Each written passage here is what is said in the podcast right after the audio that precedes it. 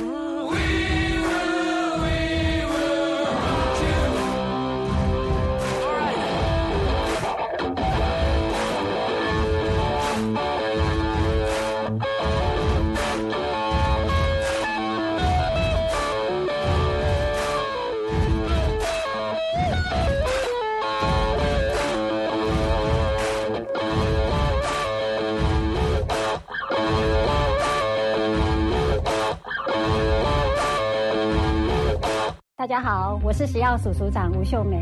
随着台湾疫情趋缓，国内也启动防疫新生活运动，希望民众安心至餐厅用餐。提醒您，用餐前后正确洗手，保持手部卫生。如果是大型聚餐活动，记得留下定位联络资讯。而餐饮业者除了定时消毒桌面、菜单等器具与环境外，烹调时佩戴口罩及勤洗手，也是食品卫生安全的重点。有政府，请安心。资讯由机关署提供。生命精彩不设限，转个弯，听见就能改变。FM 一零二点五，TR Radio。幸福广播电台。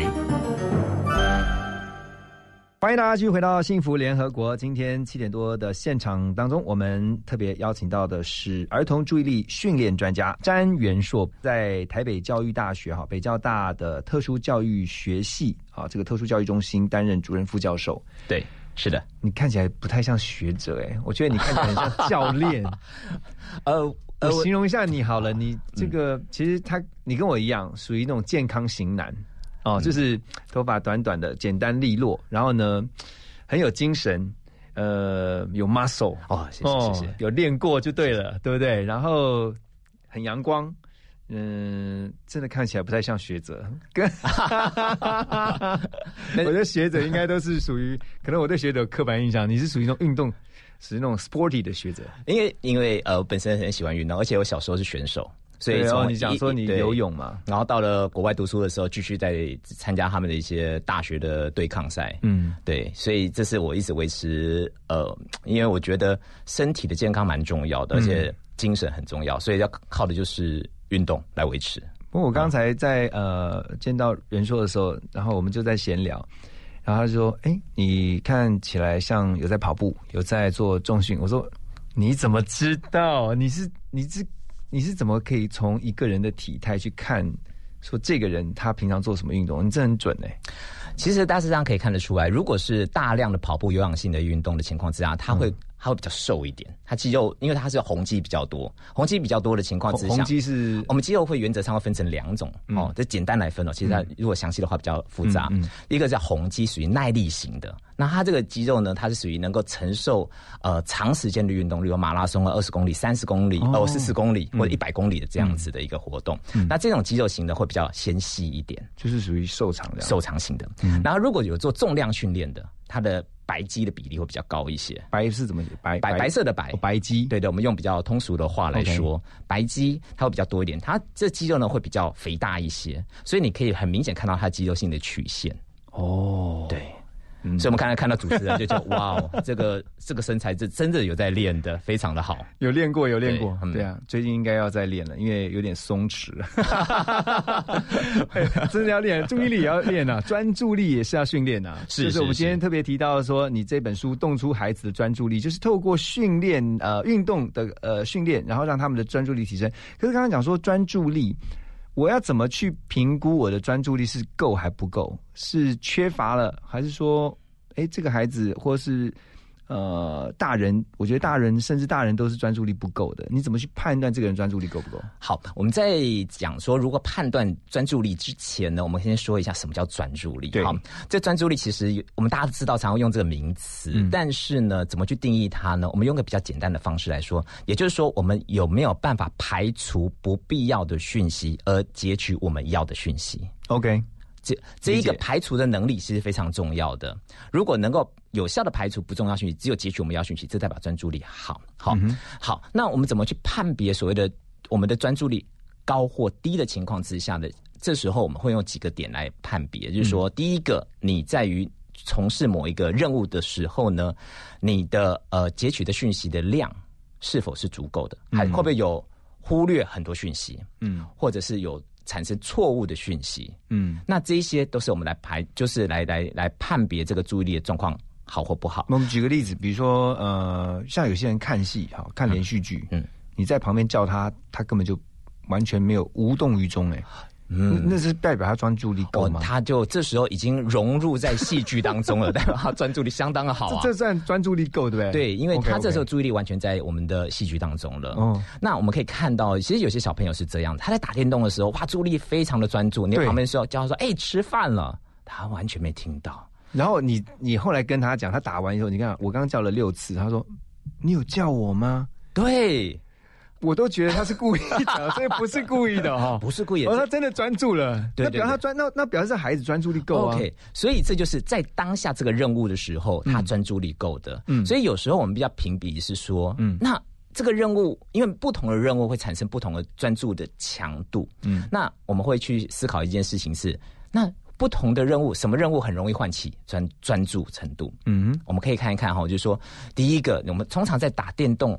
看电视的时候特别的专注。为什么呢？第一个，影像是会动的，OK，所以动态的东西会比静态的东西更容易唤起专注力。嗯，那第二个呢是颜色鲜艳的比颜色不鲜艳的更容易唤起专注力。嗯，那第三个呢就是音调，音调比较高亢的，对，比较高的，它更容易比那种慢慢的音调更容易唤起专注力。所以讲话就是有抑扬顿挫，所以我才要有那个重音啊！我现在这我告诉你们，还有就是你们大家记得哦，没错，就就要这样。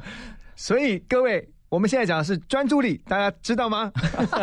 所以他们就会听到，专注力就开起来了。对，没有错。然后最后一个就是他动机对这东西的喜欢程度。嗯，所以我们会发现呢，很多人会小朋友哈，他在读书的时候完全没有专注力，就看那个课本，他没办法专注。但是呢，打个电动看电视好专注。嗯因为最大的差一点就是我们刚刚有提到这四点。嗯，那这四点情况之下呢，就是他容易在于这种高强度的刺激之下被唤起专注力。但是问题来了，我们平常生活当中，我们在在学校上课，我们看书，在日常工作的时候，我们那个强度是不不高的，对所以它很容易就没办法被唤起专注力，就会恍神状态。那成年人呢，会有个很明显的一个行为。举例来讲呢，看我们现在工作很多是在用电脑工作的，手机啊，就是常常手机讯息，对不对很？多，你会发现他呢，在电脑上面同个时间处理好多的事情，可可能开视窗开了十几个、二十个，但是没有一个视窗有完成。或做一做，然后就要有有用个手机做一做，他可能要听个音乐，会有这种行为产生。我们气质开了六个，但是他可能每一个都可以完成。啊，对他现在也在一心多用啊，对啊，这样他他他这样专注力也算够了，因为他算吧哈，因为他要同时 focus 在那个呃，就是荧幕上的几个视窗，然后同时听我们在讲话，是，如果他如果他能够在同个时间处理不同的讯息的情况之下，而且呢都能够处理好，这是先决条件，代表他专注力的程度是非常好的。而且刚刚你有讲到一个个重点，就是说如果这时候旁边还有一些杂音，其实它是可以过滤掉，是。对不对？没错，它只 focus 在不是只有一件，他可以 focus 在几件重要的事情，然后把那些比较不重要的先过滤掉，没错，这表示他有专注力。这这个代表专注力非常好，他的程度更高了。他同个时间可以处理三种、四种不同的任务，而且这些这几个任务都是他认为最重要的任务。那孩子会不会被误会说，其实他的专注力不够？其实他他是有专注力的，而且他专注力还蛮高的。但是就是刚刚讲嘛，他只是情境的不同。有有可能，所以有时候呃，有些老师或家长会可能会误判，就说：“哎，这小朋友基本上为什么好像不太专注？”那我们要思考一下，这个任务第一个他有没有做好？第二个呢，这任务对他来讲，他有没有能不能唤起他的动机？嗯，如果他本身对这任务就是没有动机的情况之下，他真的注意力要能够去控制他是不太容易的。但是这都是可以训练出来的。嗯，所以就要透过运动。呃，运动是一种很很好的方式。那呃，用什么样的一些运动？比如说呃，一定要是很复杂的吗？不是，用简单的就可以，是不是？对，其实我们运动把它分成两种。第一个呢，我们第一个我们发现呢，很多注意力它是不好的小朋友的时候，他是觉醒度很低。嗯，那觉什么叫觉醒度呢？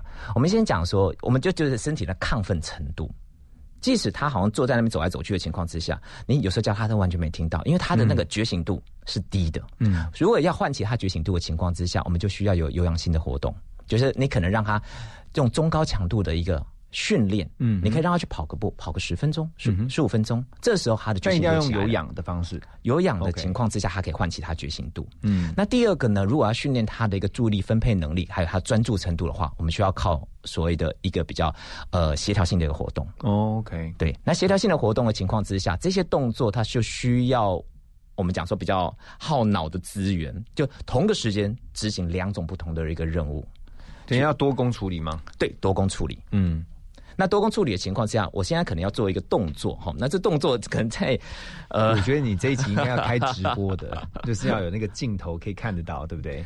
不过等一下，嗯，我们先听一首歌曲，然后呢，回来你再告诉我们怎么样用那个言语来让大家听得懂那个简单的肢体动作。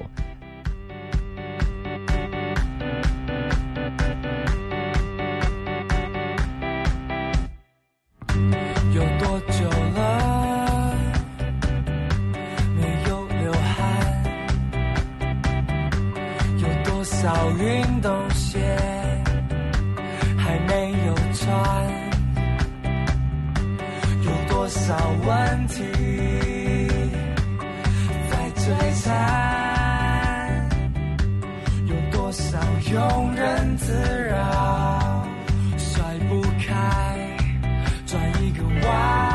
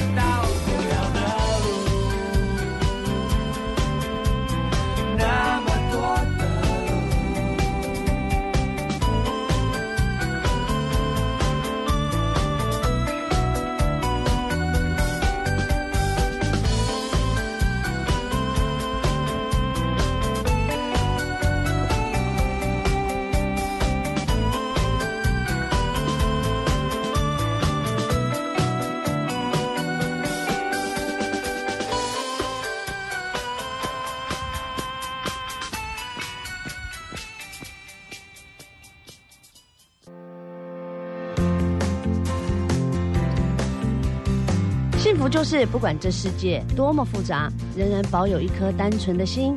你好，我是黄小柔，和我一起收听幸福广播电台 FM 一零二点五，听见就能改变。台塑周三加油日，好康升级，不火力在，汽油加满二十五公升，现折二十五元。六月底前凭优惠卡到麦当劳买麦脆鸡腿分享盒，加送麦脆鸡腿一块，数量有限，送完为止哦。台塑石油九五加，熊安心。Transformation，转变你的眼光。Transformation，转变你的态度。Transformation，转变你的电台。FM 一零二点五，TR Radio，幸福广播电台，让你听见幸福，重新转变。欢迎继续回到幸福联合国。今天在现场是啊、我们儿童注意力的训练专家，同时呢，他是德国运动医学博士啊，詹元硕。元硕刚才提到了，其实用运动的方式可以帮助孩子提高他们的专注力，然后也告诉我们了几个动作。刚刚讲的第一个运动，对不对？第然后第二个是什么？第第一个是属于有氧性的一个活动，它可以让他觉醒度能够提升起来。第二种呢，我们就是称为叫呃就叫做自觉动作训练，它是属于协调性的活动。我那我这边做一个小小的示范哦，就是我们可以呃各位听众朋友可以在呃收音机前把两只手举到前面来 OK 啊握拳头哈。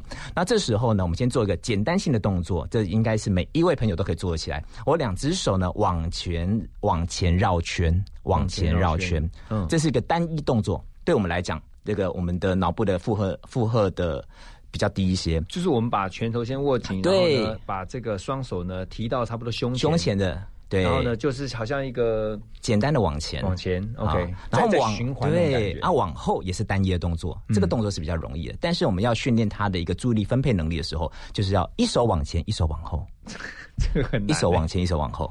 对，哇，真的做的很好哎，对，不是我，我发现我发现我有点障碍，怎么办？没关系，这个照三餐练就可以了。真的吗？这样可以，我可以练对对对，哦。然后往前的变往后，往后的变往前，做这种简单性的动作，其实我们一开始会觉得有点困难，主要原因是。这时候，我们身体里面在执行两个动作的一个指令。对，那两个动作指指令的情况之下呢，我们对于脑袋的一个注意力分配，这时候就要提升起来了。嗯所以这时候就是我们脑部在训练注意力如何去分割，我要做哪几件任务。哦，对这是来做这样的训练。那如果做这种训练之后呢，脑袋里面会有产怎么样产生变化？这就很好玩喽。嗯其实这样子经常性的训练，我们脑部里面，我们脑部最小的一个细胞，我们称为叫神经元。嗯那神经元呢，就开始活跃起来，它开始要去连接了。所以做这种协调性的动作越多的情况之下，我们神经元的连接会越绵密。越绵密的情况之下，换句话讲，我们脑部的一个活化跟它的一个运作的效能就会提升起来。哦，哎、其实你在描述的时候，我就想到一个画面，就是那个嗯，马戏团那个小丑，不是、嗯那个杂耍的，他有时候丢一两个球，跟丢三个球，后来丢到四个球，然后最后丢到六个球，我都觉得他怎么可以往上丢的时候再接第二、第三，然后又再往上丢，那个那个也算一个协调，对不对？对，那个是协调，它不仅一个协调性的动作，而它对于空间预测的能力也要求非常高。还有时间，因为它掉下来的那个时间时间点时间差这样子。对我这边可以补充一个，在之前的德国一个大学，他做一个神经的一个研究，他对研究做这种杂耍型的一个动作，比如说我只丢个球啊，我丢三颗球、四颗球之后，我去训练之后，脑部有什么变化？他会发现呢，他脑部里面对空间预测能力提升了，而且他的什么是空间预测能力 OK，空间预测能力在日常生活当中我们经常会遇到。嗯举例来讲，我们要过马路，又有车子要过来，嗯所以我们这时候会看到车子在动，我们也在动。嗯，我们在下一秒钟到底要往前进还是停止或后退？这时候就是在需要空间预测能力。很多小朋友在这时候没有办法去做，是因为他看到马路就过去了，他即使看到车子，他无法去预测说车子的速度跟他的速度是否能不是属于安全的范围。对，那这是第一个日常生活当中所遇到的。第二个呢，例如说我们在游戏过程当中常会抛接球，嗯就是我们把球丢给你或丢飞盘，嗯你飞盘跟球在动，你人也会跟去动。嗯，你如何去确定我的位置的移动跟在下一秒的时候我的手的位置？那这叫空间预测能力。嗯哼哼哼，对其实跟网球赛当中的网球选手，他那个球打过来的落点，然后他怎么样回击回去，抓那个球，然后看到，然后还要正确的回击回去那个对手的那个呃场地里面，那个也算是一个空间预测。没错，没错，嗯而且他们这样，这个是可训练的。当这空间预测能力越强的情况之下，在我们大脑的这个区块呢，会越加活化。嗯哼哼那呃，另外一个，我们曾经在实验室有做过一些研究，经常做这一些呃抛接球啊，或者像网球啊、羽球或桌球的一些运动训练之后，他们的视觉搜寻能力特别的强。视觉搜，那哦，它可以像像你是说像机器战警那样，滴滴滴滴滴对，立刻搜对寻，你可以在一个空旷空间，或者你要找人了，哎，找的特别快。但是我们平常不需要经常找人呐、呃，我们快速找人就只有在那种合照照片找找自己，脸部辨识，然后立刻找到自己或者找到找到朋友这样子。没错，但是这跟我们阅读有关。哦，所以我们在阅读报纸、书籍的时候，这篇文章我们都没看过，但是我可以很快速的找到重点。这个其实跟专注力也也有关。是的，是的，这是有相关的。哇哦！所以其实透过这样练习，而且不是只有小孩可以，就是一般成人也是。没错，呃，每一个年龄只要训练都可以提升起来的。而且我刚刚讲说，我们提到那个要关掉杂音，关掉那个干扰，我又想到另外一个画面，就是在那个呃球赛，棒球赛，我就让全场上万名人的球迷，然后都给那个呃客场，就是因为他们是主场的球迷，然后来做客的球员，就是那个投手。我常常你的电影面常会演，就是他在压力很大的情况之下，然后他把声音关掉，但那个是特效，就是他球迷那个嘘声啊，然后说你投不出去啊，说那些那些声音关掉之后，然后他变超级安静，然后他只专注在他前面面对那个打击手，就是那个那个打击的球员，那个感觉好像是他完全在那一刻是专注在他等一下要投的那一球，没错，概念是那样。说的太好，完全正确。嗯，其实像在呃球赛里面有没有棒球赛，他在投手要投的时候，嗯他这时候呢，所有的干扰物。这些声音啊，或者有旁旁边有人走来走去，这些呢，对他来讲，他已经排除了这些讯息。我其实很好奇耶，因为我我觉得那是不是真的很厉害选手，他是真的可以把那个东西关掉？是的，是就是声音自动可以 mute 这样子吗？是的，没有错。这时候他只注意到他前面要把球丢到哪个地方去那，个专注力应该超级高的。所以顶尖选手他的注意力非常的好。那这样是不是也会很很耗神呢、就是呃很伤到，就是应该不是伤，就是他非常要花精神嘛，因为他是专注在一个事情上面。没错，他这时候呢，脑部里面它代谢量会大幅的增加，所以会需要很多的我们讲葡萄糖，所以你会觉得非常的耗能量。嗯，那我们常会讲说，以我们以前会有准备考试的时候，会有一天一直读书都没有在活动哦。对那读完书之后，你发觉好饿哦。嗯，对诶，因为我们身体耗了很多的能量，都是在脑部里面。而且其实你会发现，读书然后你没有呃补充的时候，你就会发现，哎，你瘦了。哎，对，热 量一直在燃烧啊，那个其实是烧会烧呃燃烧热量嘛。没错没错，因为脑部它需要大量的，当它运作的时候，它需要大量葡萄糖。OK，是呃，透过这个运动的课程的设计啊、简单的几个动作，然后来让孩子能够提出专提升专注力。其实大人也可能一跟着一起做。是的呃透过那还有哪些动作是你也可以建议大家在家里面比较简单的，你就可以做一做这样子。OK，简单做的情况之下，我们还有一个动作，其实还蛮容易，就是我们平衡。对平衡对 OK 那平衡的情况之下呢，我们可以让小朋友或者大人朋友可以，就是可以两个人一起练习。嗯哼，其实为什么要做训练平衡呢？因为平衡控制跟我们专注力也是有直接性的相关。嗯，那你可以用单脚平衡，单脚单脚开眼站，单脚闭眼站。嗯，或者有些房间有些平衡板，你可以站在上面训练自己的稳定性的平衡。那这种训练都可以提升他的专注力，甚至还有一个，你可以呃小朋友跟大朋友一起玩的是，一个一个人在前面，他练习单脚单脚站立的平衡的时候，后面呢他给他干扰，不经意的干扰，但是他也要保护他，然后他可以这时候呢遇到突然突发性的干扰，他如何控制身体的重心，因为我以为那是训练平衡感而已，那跟专注力有关啊。也是有相关的。哦，是，因为他在平衡的时候，其实他是必须要专注在他做平衡这件事情，是这样吗？也就是说，我们在平衡过程当中，我们会截取到很多讯息。嗯那这是讯息的过程当，我们的专注力就要让我们有效讯息继续的增加它的一个效能。嗯所以这是我们训练专注力的其中一项很重要的方式。OK，等一下回来呢，我们要请袁硕继续来告诉我们啊，有一个十五分钟居家注意力的训练计划，还有就是如果发现孩子真的专注力不够，包括自己爸爸妈妈专注力也不够哈。那怎么样帮助我们制定一个提升专注力的完整计划？好，休息一下，马上回来。生命就像一条大河，时而宁静，时而疯狂。现实就像一把枷锁。把我困住，无法挣脱。这谜样的生活锋利如刀，一次次将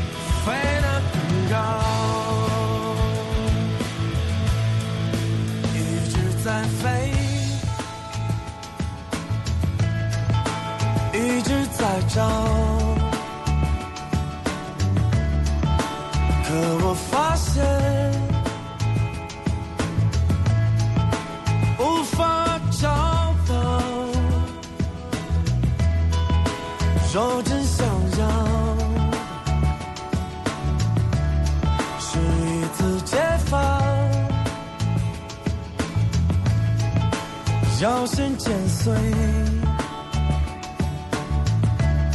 这有过的网，我要的一种生命更灿烂，我要的一片天空更蔚蓝，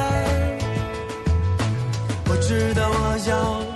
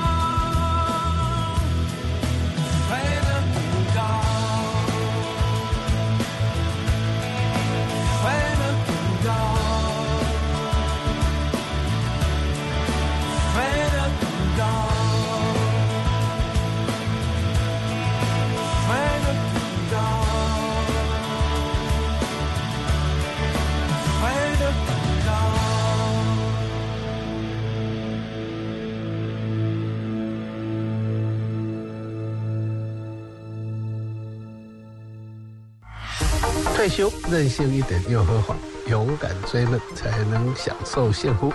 你现在收听的是 FM 一零二点五幸福广播电台，听见就能改变。我是叶金川。哦，空污、细菌、病毒、霉菌、脏污啊，好像有一件防护罩哦。守护 Angel 为您打造隐形抗菌防护膜，不含氯酒精且温和不刺激，baby、毛小孩、爸爸妈妈、爷爷奶奶用起来都安心。单瓶二九九，三瓶六九九，六瓶一二八零元。订购专线零八零零八一一七七七零八零零八一一七七七。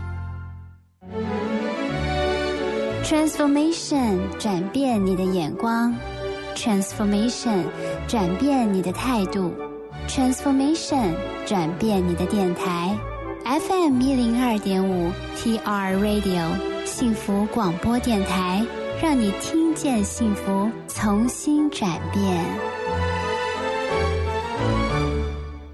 欢迎继续回到幸福联合国的现场。今天在我们的现场呢是啊、一位这个这我觉得在台湾也算少见啊，德国运动医学的博士哈，他也是在专门协助提升儿童注意力的这个训练专家詹元硕。元硕刚才呃，我想请教你的是说，那如果我的孩子或甚至包括我自己，我的专注力不够，我应该怎么样去拟定一套就是提升专注力的计划？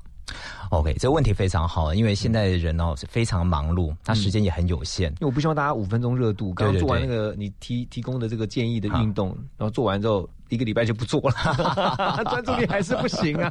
对呀、哦，不行不行，这个训练过程当中呢，一个礼拜至少要三到四天以上，因为它的所需要时间并不是那么多。他一定要长期，对啊，要长期期，而且通常呢，我们在整个学呃科学的一个研究里面当中呢，一定要持续六周以上，哇，对它才会产生一个生理性的一个效应。嗯哼，对，就跟那个习惯说要连续做二十一次，呃，对对对对对对因为这时候我们身体会有一个适应的机机制，它需要一点时间。OK 那我们一开始的情况之下呢，当然每个每个年龄层或每个人能力不太一样。嗯那我这边就简单来说明一下。嗯其实我们在整个计划过程当中呢，我们分成三个部分。第一个部分就是唤起他的觉醒度。嗯哼那觉醒度的情况之下，我们可能在居家里面，在客厅啊，我们做一些简单轻的跳跃啊，像超级玛丽跳啊，或者是一些呃竹子舞的一个动作，就是嗯他的大肌肉群。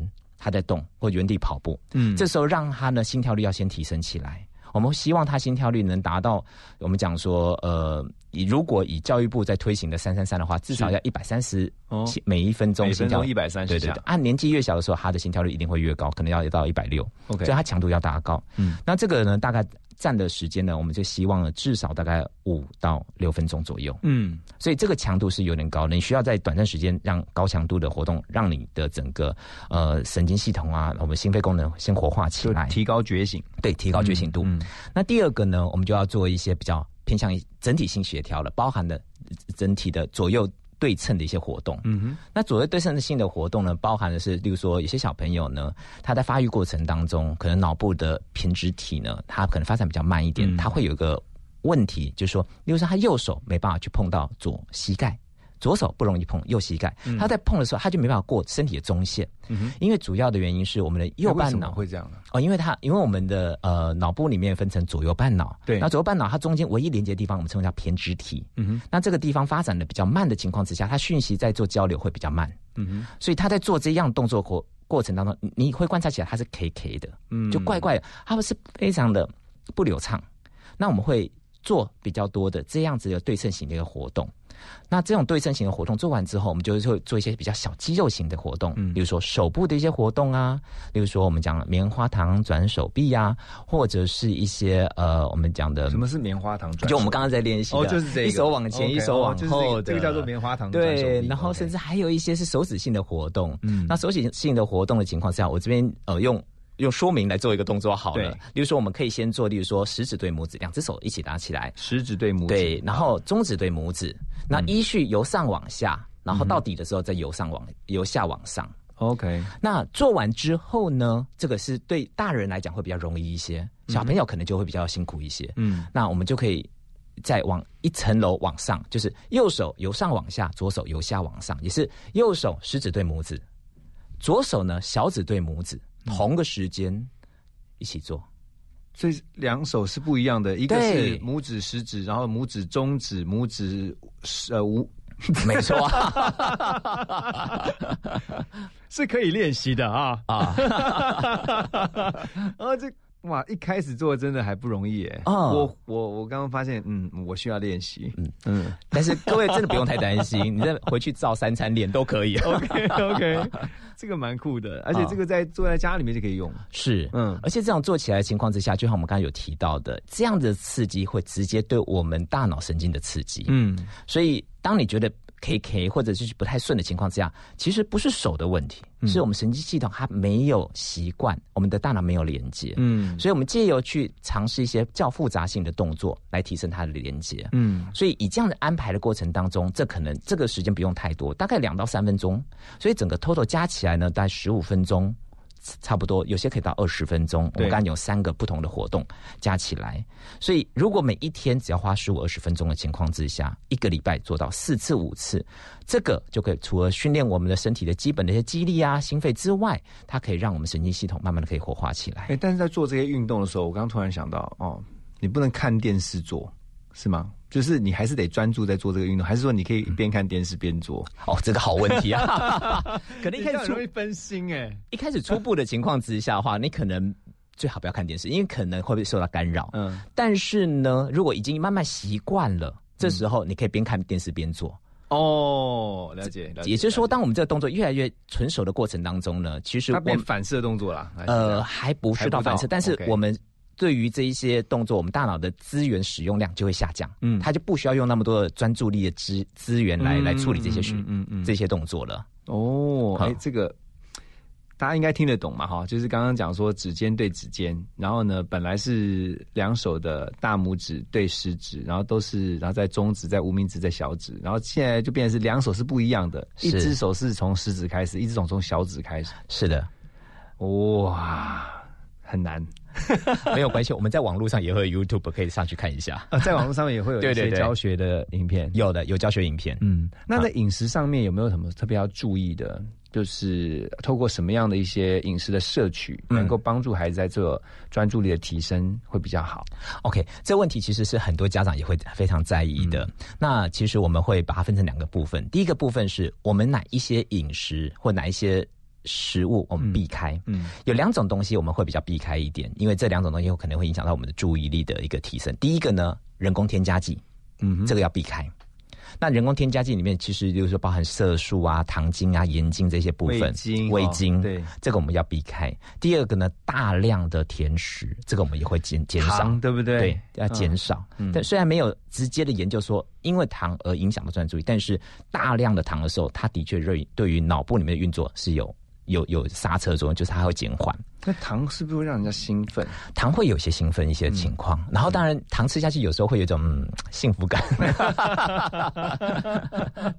所以呃有幸福感就不会有专注力，因为都沉浸在幸福里面。哎，好像也说得通哈。对，然后呃，另外一个部分呢，就是我们需要补充什么样的一个呃营养物质？嗯其实有几个部分呢，其实我们很鼓励的。第一个呢，就是我们会希望建议他能够摄取一些维他命。B 群有嗯 B 六、B 十二，那这些东西呢，其实可以从我们一些蔬果上面可以摄取到，嗯。坚果类呀、或者杏仁啊，或核桃这一些部分。那当然还有是 Omega three，比如说我们讲呃鱼油的部分，嗯，然后还有另外一种呢，就是我们的呃，我们常常以前会讲说要补元气就要吃所谓的人参，好、嗯哼。但是人参事实上呢，它是有点。它是太高糖了。其实有另外一个呃蔬蔬菜跟人参的组成替替代替代的，就我们常看见到绿绿色的花椰菜。哦，十字花科的花椰菜对对，嗯绿色绿色的花椰菜非常非常的好，它里面的营养物质，它可以修补我们的神经系统，嗯让我们的乙烯胆碱能够继续分泌出来，所以这个是非常非常鼓励的。OK，所以饮食上面注意一些呃维生素的摄取。是那作息上呢？哦，作息也是，嗯其实呃。现在呢，其实因为大家很容易就很晚睡，然后很晚睡就熬夜呃很对，就爬不太起来，或者是说为了早上起来早要去上班或上课的时候，睡眠时间就很短。嗯所以第一个要维持所谓的足够睡眠时间。那呃，以在国小阶段的话，我们会建议要九到十个小时。九到十个，对是小孩，小孩，大人那大人的话，我们因为每个人状况不太一样，我们会建议七到八个小时。七到八，那睡眠的时间会希望就是小孩的时候，希望能够在九点之前去上床。小孩九点以前上床，哇，很不容易耶。呃，这个是真的是会比较困难一点，但是嗯对于他的生理作息上面是最好的。OK，对，那大人的情况之下就没有说一定要几点上床，但是也是希望能在十一点之前。嗯，然后这样子，如果再加上八个小时的情况之下，隔天其实也是大家可以要睡到七点哦。真的，呃，早上如果七点到电台，那我们就要几点开始睡？不然的话，我们在主持的时候，这个专注力也是很重要的。嗯，因为你要很专注，你才能够。因为我觉得我我真的有几次会意识到自己在啊、比如说过程当中会恍神，嗯啊，会突然注意力就不集中了。但不是因为干扰，有的时候是因为不知道怎么解释，它它就是突然就是散掉，但是立刻赶快抓回来，我就立刻又可以 fo focus 在我当下在做的事情上面。这很有可能是这正常哦觉醒度太低，啊也就是说那时候你的亢奋程度是比较低一点，所以很容易会突然突然好像中断了一段时间，所以我应该要再去多一点有氧运动。需要这时候你跳一跳，跳个五分钟，应该就回来了。嗯。好，所以以后大家如果在听到这个，我们在广播的时候听到都嘣，就知道主持人提高正在提高他的觉醒度，正在广播间里面跳哈。好，那个今天真的是很谢谢袁硕在我们的现场啊。把他从德国运动医学的这一块，然后呢应用在孩子的这个提升专注力上面哦，那给很多的爸妈一些很好的提醒。那特别是你所提供的这些运动的计划，这些小的练习动作都非常的简单。其实在家里面呢，只要花一点点时间，我相信就能够帮助我们的孩子，也不只是孩子，我们的大人一起跟着我们的孩子把专注力提升起来。好，非常谢谢袁硕今天到我们幸福联合国。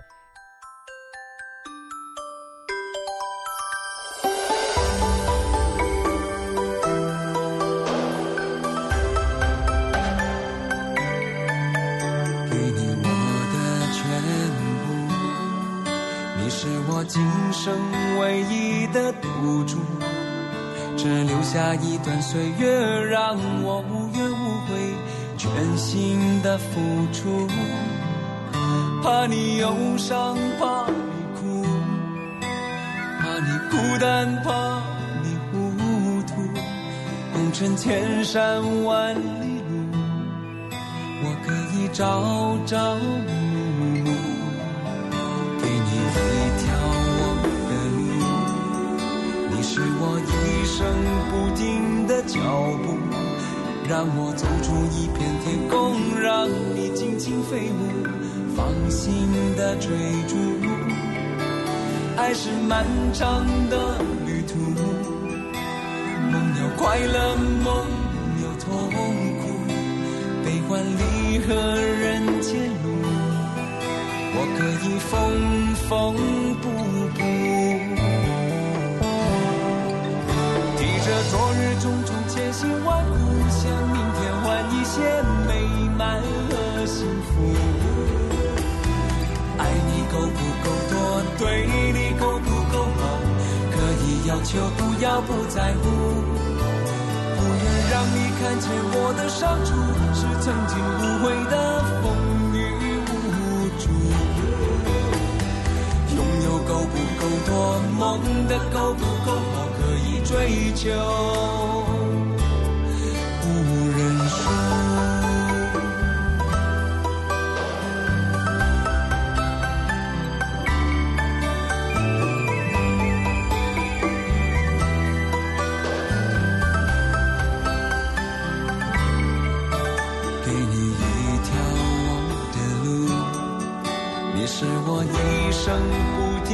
脚步，让我走出一片天空，让你尽情飞舞，放心的追逐。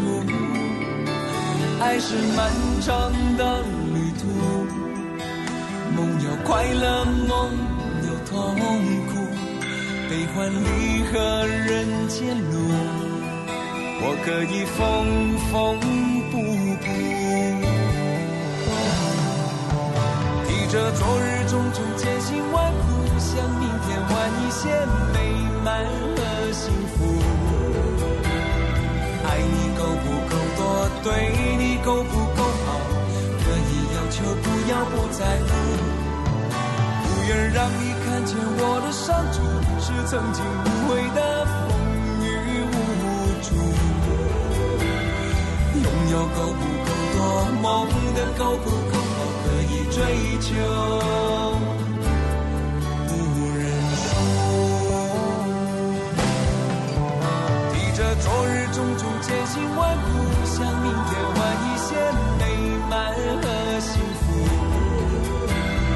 爱你够不够多，对你够不够好，可以要求不要不在乎。不愿让你看见我的伤处，是曾经无悔的